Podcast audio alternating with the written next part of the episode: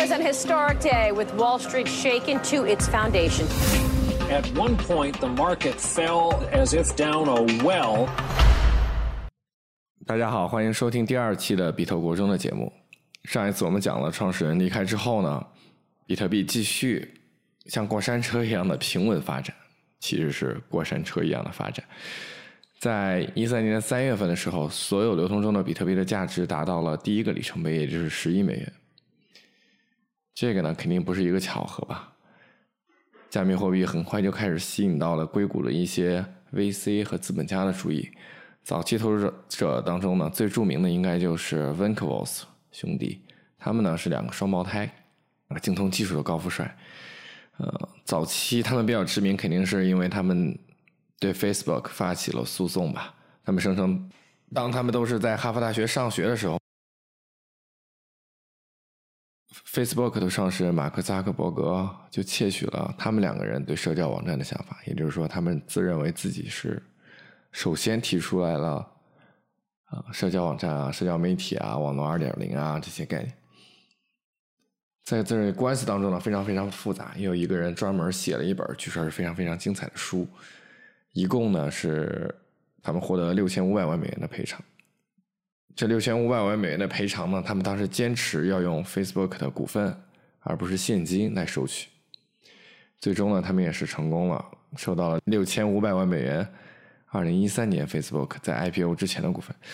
那 Facebook 上市之后呢，这两个双胞胎就开始用这笔钱进入到另一个风口，也就是比特币。这一次呢，他们又。又赌对了，一直到了一九年年底的时候呢，他们两个人大概的资产呢，差不多是有十三亿美元。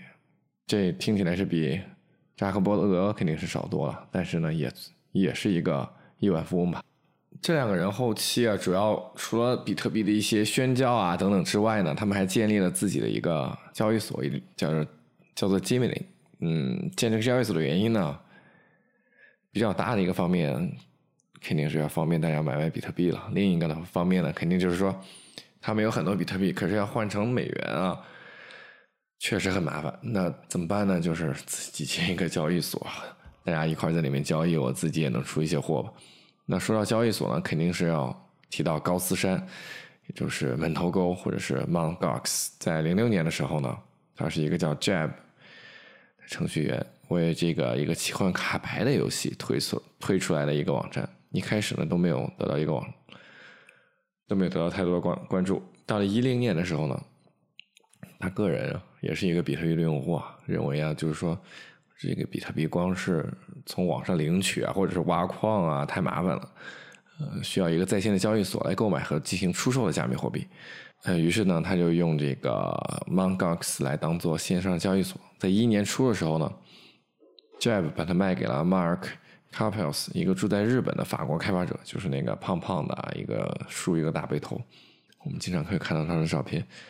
从这个 Mark 接受这个网站开始呢，交易所就饱受运营缺陷、安全漏洞还有疏忽的困扰。可是呢，它却长期都是世界上最大的比特币的交交易所。在一一年的十月份的开始啊，就是发生了第一次大的安全漏洞，差不多两千五百个比特币被被发送到了一个无效的地址。导致了他们永远的丢失。一三年的四月份的时候呢，暂停交易，暂停交易进行市场降温，因为比特币的上涨。原因呢，是因为比特币的价格上涨过快。在停片的期，在停盘的期间呢，全球比特币的价格突然又立刻就跌破到了五十五美元以下，可以看出来这个交易所的影响力啊。但是呢，很快又反弹到了一百美元以上的水平。在一三年的五月份之后啊，他又被 CoinLab 进行了起诉的违约，因为呢，他没有让 CoinLab 处理他北美的业务，他呢也就暂停了自己美元的提现的业务。再过了半年之后呢，一直出现各种各样问题的这个门头沟网站申请了破产保护，但是呢，他申请破产保护也是突然的，里面的所有的币都不给用户了，就没了。当然，你说他是丢失啊？呃，黑客啊，还是说经营不善啊？反正你的币就没有了。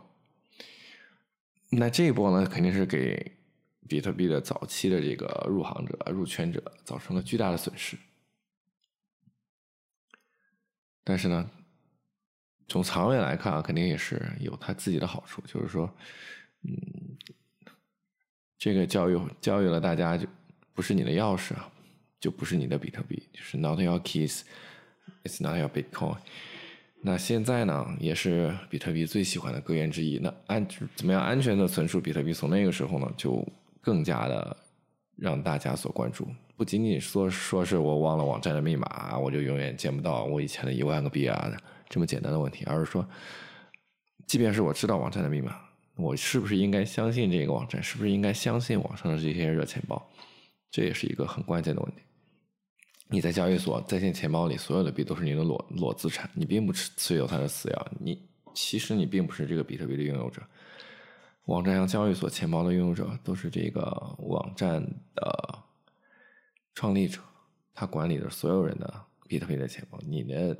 币呢，在交易所的数字呢，只不过就是一个数字，一旦是没有了，就全部都没有了。那之后再出现的一些硬件钱包啊，就大大的解决了这些问题，因为你自己手里面握有你自己的私钥，别人永远也无法从那拿走。当然了，这也有一定的问题，你要是真是忘了，或者说找不到了，呃，你的这个备份的密码的话呢？也没有人能帮你把你的币给找回来。那买断钩之后呢？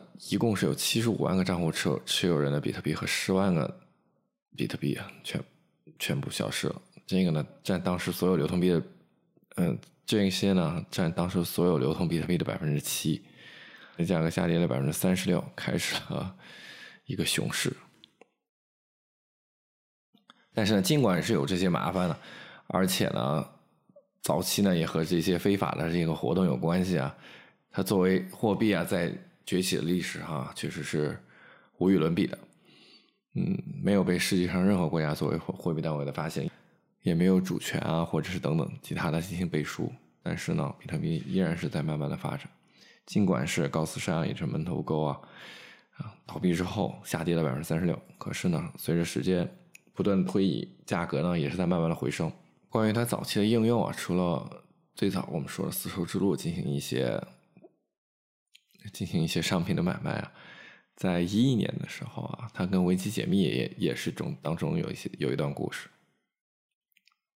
维基解密呢，首先是在一一年的时候揭露了美国在伊拉克中东的一些不为人知的故事，呃，美国啊不是很喜欢，于是呢就下令啊，所有的支付通道都不可以和维基解密做生意。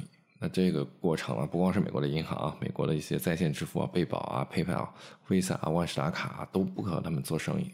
嗯，没有没有银行就没有来源啊。于是啊，朱利安·桑奇啊，他呢就是维基解密的创始者，当时提出来可我们可以让维基解密接受比特币的捐款吗？其实现在我们很多的网站上也都是接受比特币捐款的，比如说科研人员啊经常用的什么 SA Hub，是一个盗版的微信网站啊，它也有自己的二维码。还有另外一些很多很多的网站也都接受比特币的捐助，也是用到了它一些匿名性吧。最早的时候，阿桑奇提出来我我想让 WikiLeaks 来接受比特币的时候呢，当时中本聪还在，中本聪说我们不想通马蜂窝我个人建议呢就是不要和维基解密，嗯，关系太密切。那一年之后呢，中本聪消失了，维基解密还是开启了比特币的支付的渠道。后期的危机解密，在政府对它的支付渠道进行限制之后呢，大部分的交易呢都是通过比特币的捐款来实现的。阿桑奇自己也说，他的比特币获得了百分之五万的回报，也就是说，捐给他的比特币，你当时捐给他一块钱，其实是相当于捐给他的五百块钱。这也说明比特币可以在大范围的方面进行一些应用应用吧。再之后呢，从虽然是交易所也失败了，危机解密也是被封锁啊，比特币反而是开始迎来了它自己平蓬蓬勃发展的一段时间。那我们下一期再讲，欢迎大家关注我在喜马拉雅的博客，当然在苹果的 Podcast 上也可以搜索得到。欢迎大家关注点评，也欢迎大家关注我的公众号“比特国中”。谢谢大家，我们下周再见。